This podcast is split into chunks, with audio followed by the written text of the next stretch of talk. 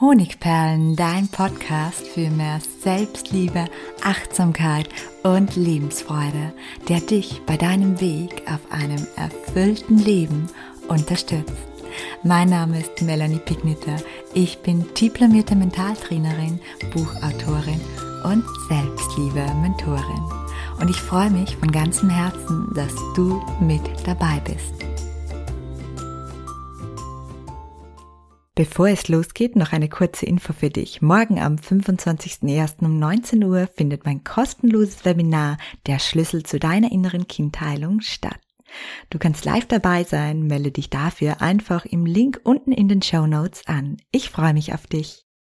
Nach längerer Zeit habe ich heute endlich wieder einen Podcast-Gast. Bei mir ist Nadine, Nadine, die in meinem Lehrgang bzw. Intensivkurs zur Heilung des inneren Kindes war. Und Nadine hat ein traumatisches Erlebnis in der Kindheit gehabt, das ihr Leben geprägt hat. Und heute ist sie bei mir, um offen und ehrlich über ihre Geschichte, die Auswirkungen und den Heilungsweg zu sprechen. Herzlich willkommen, Nadine. Hallo, liebe Melanie. Ja, magst du dich vielleicht einfach mal, damit die Zuhörer dich ein bisschen kennenlernen können, kurz vorstellen, wer du bist, was du machst? Das kann ich sehr gerne machen. Erstmal freue ich mich ganz arg bei dir zu sein. Vielen, vielen Dank auch für die Einladung und dass ich heute über mein Thema sprechen darf. Und ähm, genau, vielleicht einfach kurz ein paar Worte zu mir. Ich, wie du schon gesagt hast, melde mich heute aus dem schönen Hamburg. Und ähm, Genau, ich arbeite hier in Hamburg als ähm, Sozialpädagogin in einer Maßnahme und betreue dort Menschen, die von Langzeitarbeitslosigkeit betroffen sind. Und ähm, meine Aufgabe ist da vor allem die psychosoziale Beratung. Und ähm, ja, mein Traum ist eigentlich langs also langfristig als, als systemische Therapeutin zu arbeiten und ähm, Menschen da noch viel mehr zu begleiten. Und so bin ich eben auch, weil ich mich selber einfach auch ganz viel weiterbilde und immer gerne dazu lerne, bin ich dann eben auch auf deinen Kurs gestoßen. Und das wollte ich eigentlich schon die ganze Zeit machen und freue mich jetzt total, dass ich dieses Jahr diese Entscheidung getroffen habe, ähm, weil es einfach mich nochmal auf so viele neue Ebenen gebracht hat. Und da bin ich unglaublich dankbar für. Ja, schön. Schön auch, dass du so offen und bereit bist, obwohl du schon so viele Werkzeuge hast oder ja mhm. erlernt hast, wie man ja davon ausgeht in deinem Beruf als Sozialpädagogin schon alleine und dann auch die vielen Weiterbildungen, die du machst. Und nichtsdestotrotz konntest du, wie du mir erzählt hast, viele neue Erkenntnisse mitnehmen. Und genau darüber wollen wir sprechen, denn das mhm. interessiert vielleicht auch viele andere, die den Weg der inneren Kindheilung gehen möchten.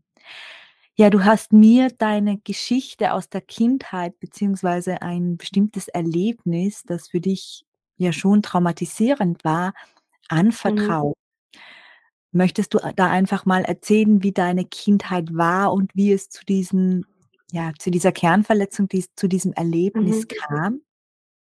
Kann ich gerne machen. Ähm, vielleicht also ich finde mal vorab, das ist aber, glaube ich, ja ein Thema, was jeder hat. Ich hatte an sich, hatte ich wirklich eine ganz tolle Kindheit, die einfach geprägt war von ganz viel Liebe. Und andererseits war eben, sage ich mal, so dieses Pendant dazu, dass es halt von ganz viel Krankheit und eben auch immer wieder von Verlusten eben geprägt war. Ähm, also meine Eltern haben sich, sage ich mal, gegenseitig abgewechselt. Ich war mit zwei Jahren eigentlich schon dabei bei einem Unfall von meinem Papa, wo ich, wo wir einen Fahrradunfall hatten zusammen. Ähm, und dann hat sich das, also war halt mein Auf, also mein Vater sehr oft im Krankenhaus. Dann meine Mutter hatte eben dann auch, kam dann die Herzkrankheit dazu. Das war auch das Erlebnis, von dem du gerade gesprochen hast. Ähm, und so hat sich es eigentlich immer abgewechselt. Und ich habe viel Zeit meiner Kindheit im Krankenhaus gebracht, die ich mir aber dann irgendwie sehr schön gestaltet habe. Aber ja, es hat halt sehr viel geprägt, vor allem die Verlustangst, die ich eben ganz stark habe. Und ja. ähm, für, Genau, und vielleicht das Erlebnis, von dem du gerade gesprochen hast, das war, ich war ähm, damals, kann ich mich noch erinnern, war ich zu Hause und habe Hausaufgaben gemacht und ähm, meine Mutter hatte gerade einen Mittagsschlaf gemacht und ich wollte ihr dann die Hausaufgaben zeigen und nach ihr gucken. Und ich habe dann halt nur gesehen, wie sie so Blasen aus dem Mund gemacht hat und einfach nicht mehr reagiert hat. Und ich war in dem Moment völlig überfordert, weil ich, also da rechnet man ja nicht mit. Und ja. ähm, ich habe in dem Moment einfach nur funktioniert. Ich bin, habe den Schlüssel genommen und ich bin zu unserer Hausärztin gerannt, die in der Nähe gewohnt hat. ähm, also ihre Praxis hatte und ähm, habe dann den, also die hat dann den Krankenwagen gerufen und ich, das, also es war alles ganz verrückt und dann kamen wir eben zurück in die Wohnung und dann war eigentlich so dieser besagte Moment, ähm, dass die, also der Arzt und die Rettungshelfer haben eben nochmal so, wie soll ich sagen, also es hat so gesprochen, dieses typische, ja, können Sie mich hören? Und ihre Tochter hat sie, hat uns geholt. Und meine Mutter hat in dem Moment war sie eben ganz weggetreten und hat dann gesagt, ich habe keine Tochter. Ja, und wow. in dem Moment war für mich so, also das, ich habe das im Nachhinein erst so verstanden. In dem Moment war ich noch so, also habe ich das gar nicht so wirklich für mich, sage ich mal, verstanden. Ähm, ja, und ich habe ab da auch über dieses Thema, ich habe das von, also das war wie so ein Trauma, weil ich das auch nie an mich rangelassen habe. Ich weiß noch, am nächsten Tag in der Schule habe ich eben dann den allen erzählt, da hat die Lehrerin gesagt, ich kann davon erzählen, von dem Erlebnis. Und ich habe das alles sehr witzig erzählt. So immer, wie das halt, also wie ich das irgendwie hinbekommen habe und habe das aber nie an mich rangelassen. Ja. Genau. Ja. Ganz klassisch, wie man das oft unbewusst mit einem Trauma macht, ja, dass man sozusagen ja sich von dem abspaltet, damit genau. man eben diese heftigen Emotionen nicht hat, die man ja. ja. Ja, aushalten kann. Wie alt warst du denn damals? Acht Jahre, genau. Acht Jahre, also schon noch eine sehr, sehr prägende Zeit. Es ist ja mhm. so, dass uns die ersten Lebensjahre, das sind so die ersten neun Lebensjahre am meisten prägen, natürlich auch noch danach die Kindheit, aber da wird wirklich viel gleich im Unterbewusstsein abgespeichert. Ja. Es ist ja die Gesamtsituation, die du vorhin schon angesprochen hattest, mit der ständigen Verlustangst schon mhm. sehr, sehr ja, anstrengend und auch beängstigend für ein Kind. Was hatte ja. denn dieses Erlebnis, wo deine Mutter dir quasi gesagt hat, sie ist nicht deine Mutter, und auch diese anderen Erlebnissen, wo du immer wieder Angst haben musstest, dass ein Mensch, den du brauchst, deine Mutter oder dein Vater, ja, nicht mehr kommen oder nicht mehr gesund werden. Was hat es denn mit dir in deiner Kindheit ähm, gemacht? Wie warst du denn als Kind? Mhm. Ähm, also für mich war das, das eine war, ich war als Kind eigentlich immer so ein, so ein Sonnenschein und ich habe eben vieles dann auch durch den Optimismus, den ich auch heute noch sehr stark ausgeprägt habe, ähm, das alles gut bewältigen können. Ähm, es hat mich aber in der Hinsicht geprägt, dass ich auch dann wirklich, ich habe sehr früh Verantwortung übernommen. Also ich habe dann alles abgenommen, dass meine Mutter sich nicht aufregen muss und dass es ihr gut geht. Ähm, ich habe einfach, ich war, sage ich mal, die perfekte Tochter und die habe ich halt, also meine ganzen Bedürfnisse zurückgestellt und weil es gibt eigentlich kein Argument gegen Krankheit. Das ist so dieses Krankheit ist gefühlt immer wichtiger als alles andere. Also ja. Und ja das war was, was ich dann für mich wirklich ganz stark mitgenommen habe. Ja, das klingt auch wirklich heftig, ja. Alles andere ist wichtiger mhm. als ich erstmals, dieser Satz, den man da raushört. Ja. Ja, und als Kind braucht man das ja ganz besonders, dass jemand einem das Gefühl gibt, dass man wichtig ist, dass man wertvoll ist. Und ja. in der Regel ist es ja so, dass Kinder bis zu einem gewissen Alter für Mama und Papa fast immer an erster Stelle stehen. Das ist auch mhm. gut und, und ähm, gesund so, damit das Kind einfach ja, Selbstvertrauen entwickeln kann und auch das Selbstwertgefühl, das Wichtigste überhaupt. Und du hast auch angesprochen, du warst immer ein Sonnenschein und da kann natürlich auch ein Schutzmechanismus gewesen sein, weil ja. wenn schon so viel Verletzung, so viel Krankheit, so viel Traurigkeit durch Krankheit da ist, dann ist ja kein Platz mehr für ein vielleicht trauriges Kind, ja. Und dann tendiert man oft dazu als Kind, das fühlt man ja alles, da einzuspringen und die Sonne zu machen. Nicht nur für mhm. sich selbst, sondern auch für alle anderen. Was ich ja. auch sehr interessant fand, ist, dass du gesagt hattest, ja, ich musste früh erwachsen werden, ich musste immer stark sein, Rücksicht nehmen. Hm, mhm. Denkst du, dass hier teilweise die Rollen vertauscht waren, weißt du, dass du Normalerweise stehen die Eltern in der Familienaufstellung ja immer vor einem, äh, mhm. hinter einem, weil dann kann man aufgefangen werden. Denkst du, dass du natürlich nicht bewusst, aber dennoch in die Elternrolle gedrängt wurdest? Ja, also wie du gerade sagst, nicht bewusst, aber ich habe ähm, ganz viele Rollen übernommen. Also das ist das, was ich eben auch heute in meiner Praxis davon, sage ich mal, profitiere. Aber damals war ich vollkommen überfordert. Also ich war irgendwann, ich war Tochter, ich war manchmal auch die beste Freundin meiner Mutter, ich war manchmal Paartherapeutin meiner Eltern. Ähm, so, also es waren ganz viele Rollen und dann eben auch, also dann kam noch dazu, ich habe auch meine Geschwister zum Beispiel, da gab es auch noch ganz viele Probleme und ich habe dann im Prinzip auch die Rolle übernommen der Tochter, bei der alles funktioniert und die keine Probleme macht. Ähm, und das war eigentlich in dem Alter keine Rolle, die ich hätte übernehmen sollen. Ja, und ich habe mich eben verantwortlich gefühlt, auch durch das, was ich auch ja davor also erlebt hatte, ähm, das immer alle zu retten. Also dann halt eben, weil eben auch, also zum Beispiel gerade in der Verwandtschaft war halt dann ganz oft dieses, dass jeder Angst hatte, dass meine Mutter nicht meinen 18. Geburtstag erlebt. Und das war dann immer so, ja, dann muss ich alles dafür tun, dass das auch so klappt. Und das habe ich erfolgreich geschafft, sagen wir es mal so. Aber das war trotzdem, hat mich geprägt, ja. Ja, das ist natürlich keine Verantwortung, die ein Kind übernehmen sollte. Das ja. geht ganz klar in Richtung Parentifizierung. Das heißt, dass du eben ja da Rollen übernehmen musstest, die eigentlich nicht deine Rollen als Kind sind. Und von deinen Erzählungen hört man da auch ganz klar heraus, dass du sehr schlau warst und dir ganz, ganz viele Schutzstrategien überlebt mhm. hast, um damit irgendwie klarzukommen, nämlich andere zu retten, was ja jetzt keine Aufgabe für ein kleines Mädchen ist, oder die Sonne zu sein. Genau, oder wahrscheinlich auch irgendwie mit der Verlustangst umzugehen, immer für andere da zu sein. Das klingt nach jede Menge Muster. Wie wie war es Oh denn ja. dann wie war es denn dann, als du erwachsen wurdest? Was waren denn so die Auswirkungen? Was hast du ins Erwachsenealter von diesen Mustern, Gewohnheiten mitgenommen? Mhm. Ähm, einiges. Also ich hatte ganz oft, also so Begriffe waren wirklich eine Zeit lang auch dieses Toxic Positivity, dass ich wirklich ganz viel auch über meine Grenzen hinaus ähm, gemacht habe, obwohl ich eigentlich gar nicht mehr konnte ähm, und das immer so schön geredet habe. Das war also eine Ressource, die ich eigentlich im Positiven habe, habe ich dann halt ins Negative, sage ich mal, übertrieben. Ganz stark war das auch in Partnerschaften. Das war auch was. Also ich habe ganz viele Partnerschaften gehabt, die eher toxisch waren, also wo ich eben diese Bindungsangst, also das war dann eine Bindungsangst von wegen, ich möchte es nicht wieder erleben und die dann wieder getriggert wurde auch in die Verlustangst. Ja. Ähm, und auch in Freundschaften, dass ich eben gemerkt habe, ich habe ganz lange gebraucht, überhaupt zu lernen, meine Bedürfnisse zu äußern und dann auch nicht dieses Everybody's Darling, ich muss es allen recht machen. Das waren die Hauptthemen, würde ich mal sagen. Und die waren aber auch schon sehr einnehmend. Ja.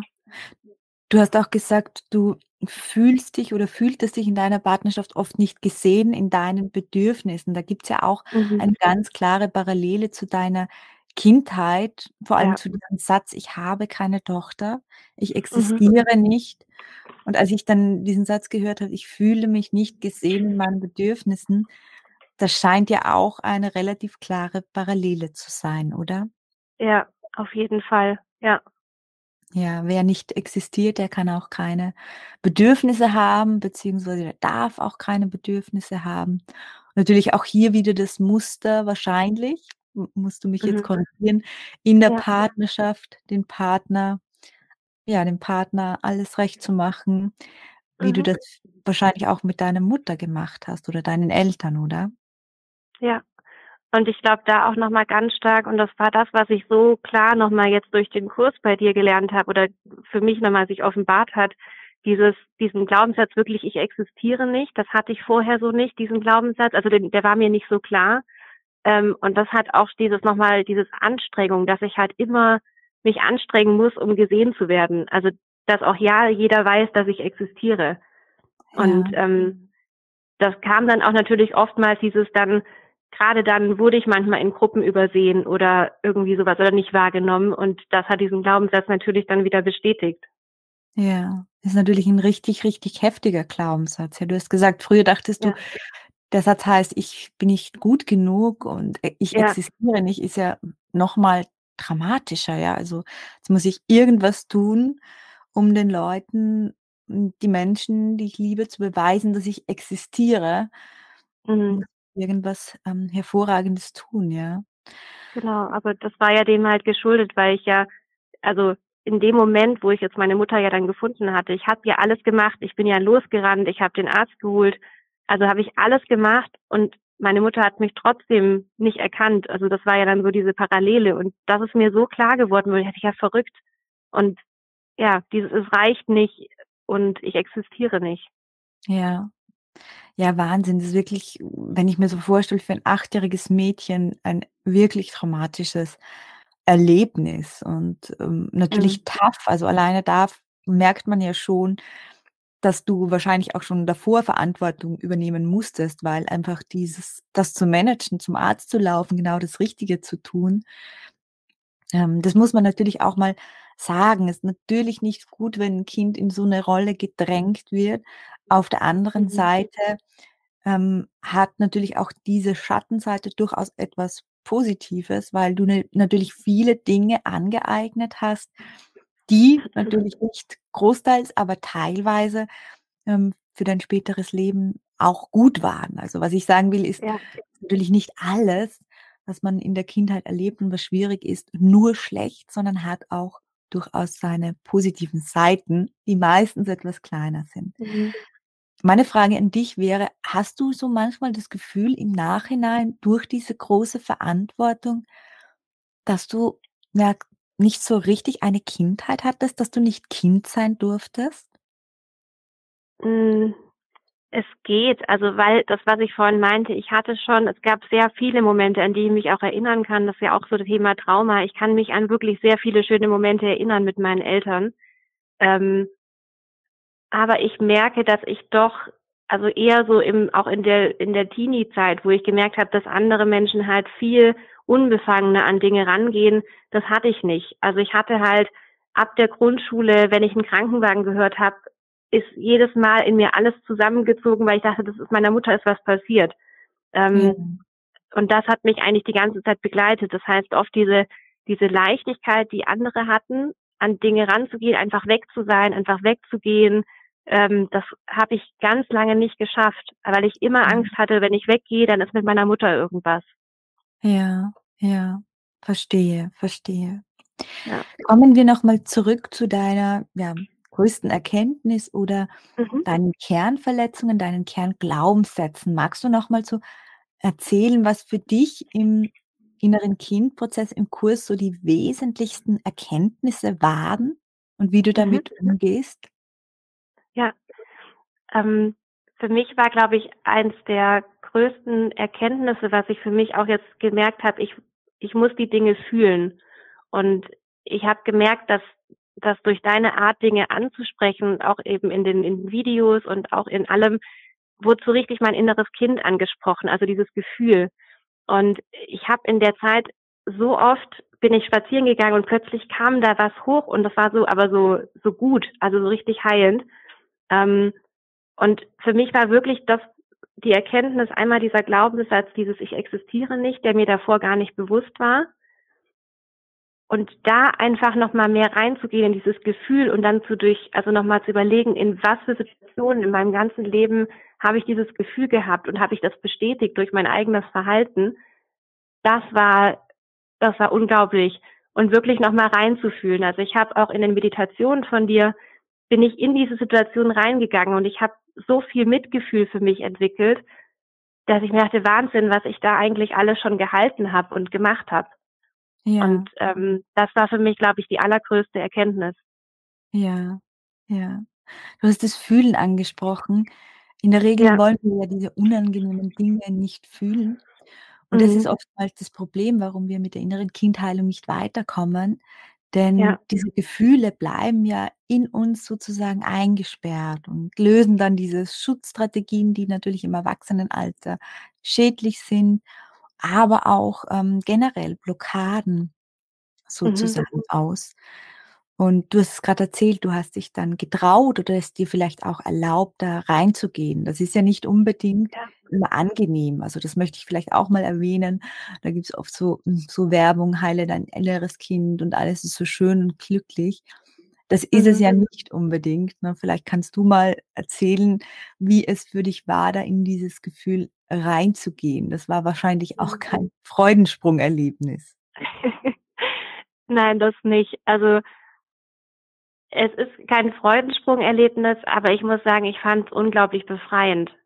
Ähm, ich fand's eher erdrückend, da nicht reinzugehen. Also ich hatte so ein paar Momente, wo ich mich erinnere, auch wo noch mal andere Glaubenssätze also auch mit diesem Thema Bedürfnissen, wo ich auch mit meinem Vater zum Beispiel noch mal so ein Thema hatte und er mich in der Zeit zum Beispiel auch getriggert hat und ich dann wirklich auf meinem Meditationskissen saß und ich habe ich bin so in dieses Gefühl reingegangen und ich habe nur noch geweint. Aber ich habe immer gesagt also, da waren ganz viele Sätze, die du auch immer gesagt hattest von wegen, ähm, das das ist nicht in Ordnung, dass du jetzt so behandelt wurdest. Und ich habe mir das die ganze Zeit gesagt, während ich geweint habe und das hat sich alles in mir gelöst und das war richtig schön. Also ja, wie du sagst, es ist jetzt nichts, wo man sagt, das, das mache ich jetzt einfach mal so.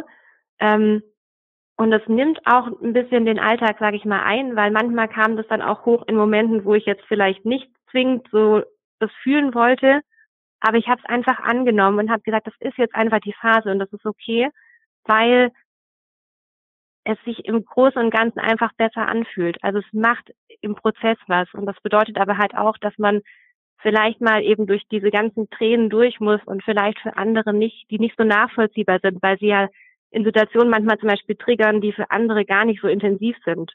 Ja, ja. Ja. Du jetzt sehr schön beschrieben. Oft geht's ja von den Tränen der Traurigkeit, des Schmerzes dann über zu den Tränen der Erleichterung. Also, das ist Ja. das, was ich sehr, sehr oft auch bei der inneren Kindarbeit, ähm, erlebe oder was meine Teilnehmer auch erleben. Mhm. Ja. Du hattest also einige Erkenntnisse. Du bist dir davor schon einiger Schutzstrategien oder Muster bewusst gewesen. Was hat sich denn, äh, seitdem du so intensiv mit deinem inneren Kind gearbeitet hast, verändert in deinem Leben im Hier und Jetzt, in deinen Mustern zum Beispiel? Hm, sehr viel. Also, ich glaube, ähm ich bin viel bewusster. Also, ich fin bin viel bewusster für meine wunden Punkte, dass ich das merke, also in Situationen auch reinspüre, ist das grade wieder 'n wunder Punkt oder ist es wirklich was, wo ich jetzt also, wo ich jetzt grad zum Beispiel mich abgrenzen muss oder was sagen muss? Das ist dann so das merke ich jetzt viel stärker. Ähm ich merke, wie befreiend es ist, drüber zu sprechen, also auch anderen zu sagen: „Hey, das ist grad 'n wunder Punkt und ich brauche da grade oder also, reagiere zum Beispiel intensiver.“ Also, grad in meiner jetzigen Partnerschaft hat das noch mal ganz viel gemacht. Ähm, und auch die Erfahrung dass dass meine Freunde zum Beispiel da sind, um mich dann zu halten. Also, mein Partner da ist, um mich zu halten, auch meine Freunde und ich die Unterstützung auch habe, wenn ich sie auch annehme und auch kommuniziere.